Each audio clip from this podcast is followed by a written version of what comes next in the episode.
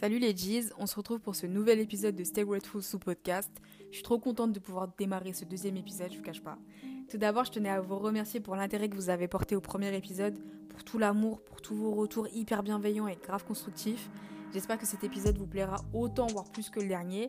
Et si jamais, bah, c'est pas grave, on est là pour try some new things. Et puis si jamais on tombe, eh bien, on est là pour se relever. Aujourd'hui, on parlera du vaste sujet qui est la pression, ce sentiment de compression, d'oppression qui se matérialise le plus souvent par une boule au ventre, mais qui malheureusement n'a pas de limite et peut prendre plusieurs formes. Euh, je vous parlerai pas de la pression sociétale euh, parce que c'est un thème assez vaste et qui, je pense, est très fortement lié au sujet que nous avons traité la dernière fois, à savoir euh, la comparaison. Donc, je vais essayer de me focus sur la pression qu'on s'inflige nous-mêmes, qui pour moi est le sujet le plus intéressant. Voilà, j'espère que ça vous plaira. On se retrouve juste après ça.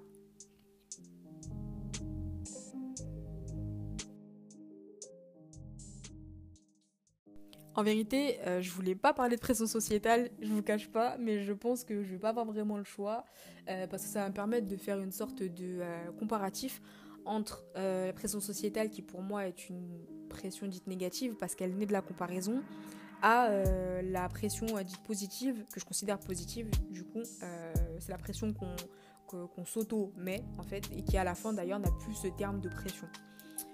en vérité, je pense que c'est un sujet qui revient constamment parce que à une période de nos vies, je pense qu'on s'est beaucoup persuadé quelquefois qu'on se mettait la pression seul pour arriver à un but précis parce que c'était soi-disant notre volonté en surface. Mais quand on creuse, en fait, on se rend compte qu'on n'a pas fait ça pour les bonnes raisons. Je prends un exemple tout bête mais qui peut parler à beaucoup.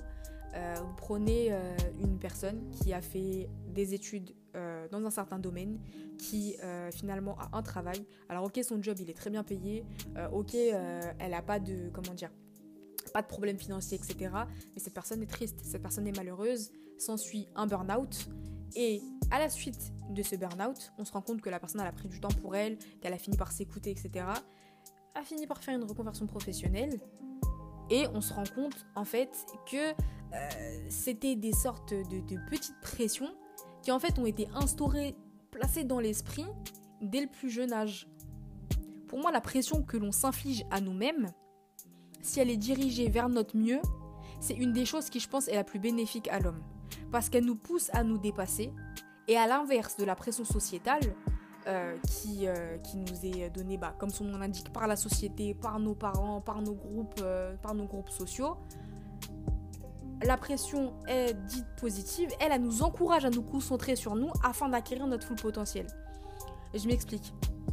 Je sais pas pour vous, mais des fois il arrive un certain moment que l'on puisse se sentir vide.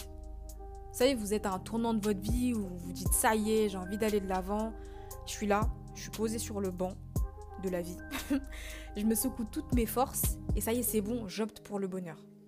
Et il y a quelques temps, j'ai eu cette période et euh, quand ça m'arrive, même si ça m'arrive pas souvent, euh, j'ai le réflexe de prendre du temps pour moi pour faire une sorte euh, d'examen de conscience. En fait, je prends un carnet, comme d'habitude, vous connaissez votre go, et dans ce carnet, j'écris tout, absolument tout. Mes défauts, mes qualités, les traits de caractère que je dois travailler, comment j'arrive à gérer les épreuves qui me surviennent, etc. etc. Et j'essaie d'être la plus honnête envers moi-même possible. Ce qui, je vous cache pas, est super compliqué. Euh, parce que je me prenais la tête à ce moment-là euh, en mode j'ai envie de faire plein de choses, j'ai plein d'idées dans la tête, mais je me donne pas les moyens d'y arriver, euh, je me donne pas les moyens de réaliser ces idées. Et au bout de deux heures d'écriture, de, moments de solitude, etc., euh, je finis par, euh, comment dire, je finis par euh, lire à haute voix ce que j'ai écrit. Et en fait, en lisant à haute voix, je me suis imprégnée de, mes mots, en fait. Et ça m'a rendu ouf. Ça m'a rendu ouf parce que je me suis dit, purée, mais ça y est, mais là, tu peux prendre des bonnes résolutions. T'as vu enfin ce qui t'empêchait d'avancer. T'as vu euh, où est-ce que es, est-ce que tu merdais, très clairement.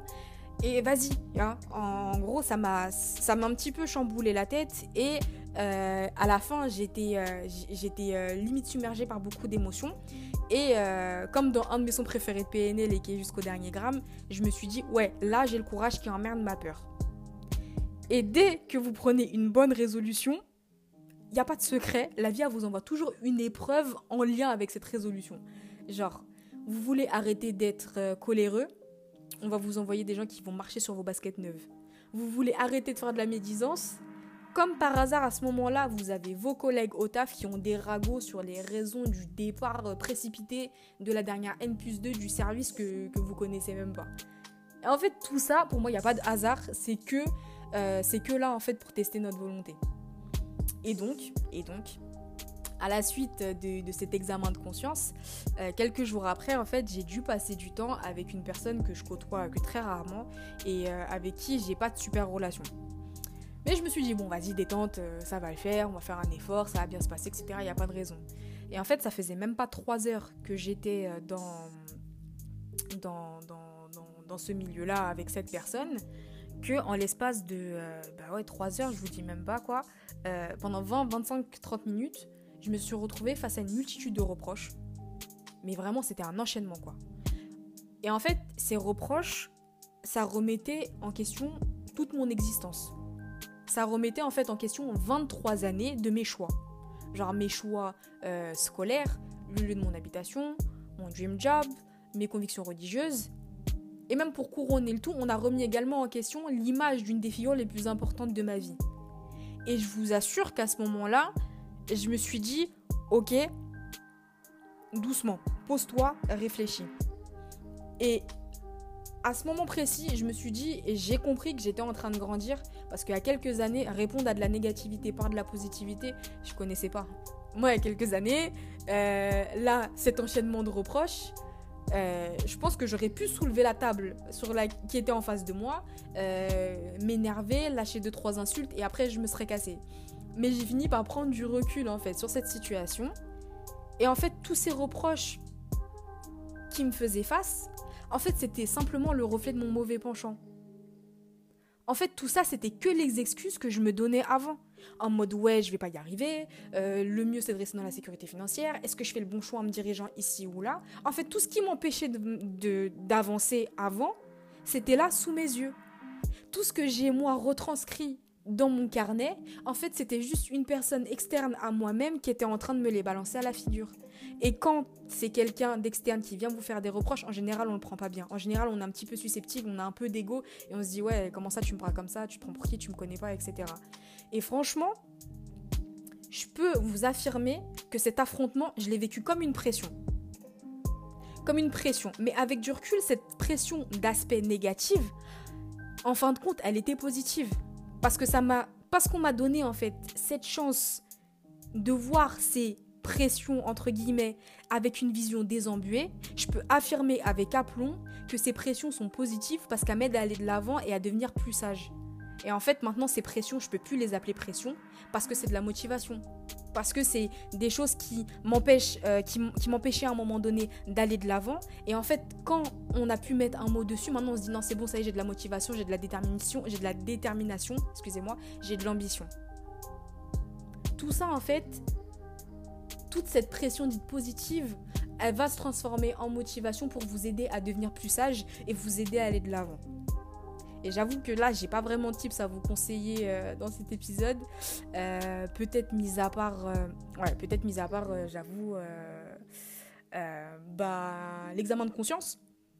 Ouais, l'examen de conscience.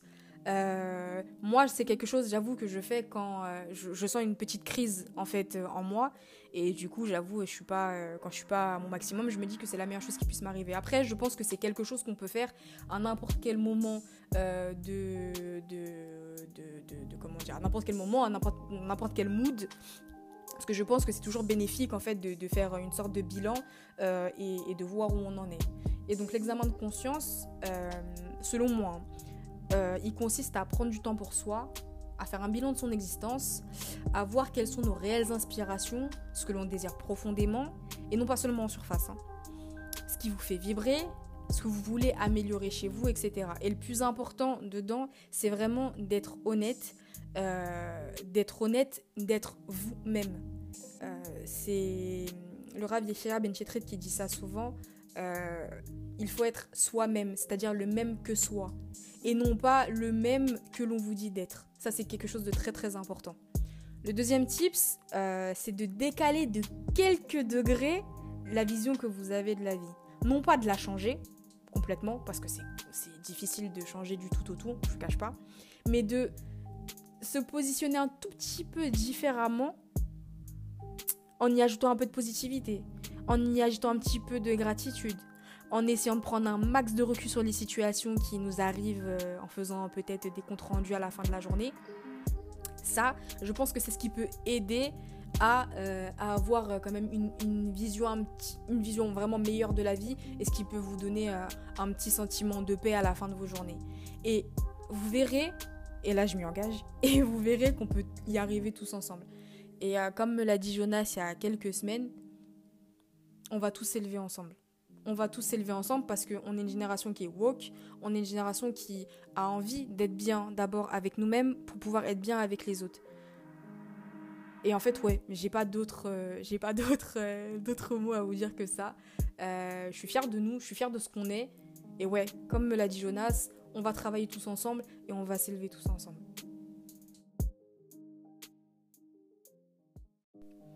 Voilà, deuxième épisode bouclé un peu plus personnel que le premier, j'avoue. J'espère qu'il vous plaira. N'hésitez pas à me faire des retours via ma page Instagram, stay-grateful, S-T-Y-G-R-T-F-L. Et d'ici là, portez-vous bien. Je vous souhaite un merveilleux été, très chaleureux, même s'il est un petit peu timide cette année, là, ce que je vois. Kiffez bien. More love, more life, and stay grateful.